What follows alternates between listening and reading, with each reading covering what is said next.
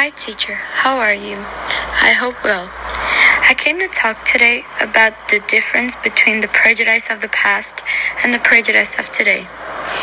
Racism, as much as it caused a major upheaval, is still happening a lot today. But let's leave that issue behind.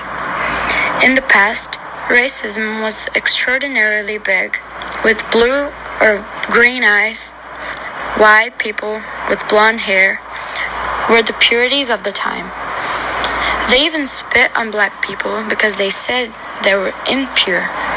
They were treated like animals and like the color of sin. Nowadays, things are not like that anymore. Racism is not yet completely over, but there has been great upheaval in society. That is, society has been scandalized. Today, black people can walk quietly on the street and are often considered the noble color. But it happened with a lot of fighting and raising my voice.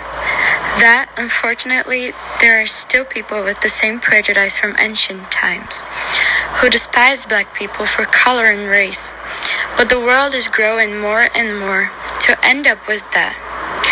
Thanks for listening so far, teacher.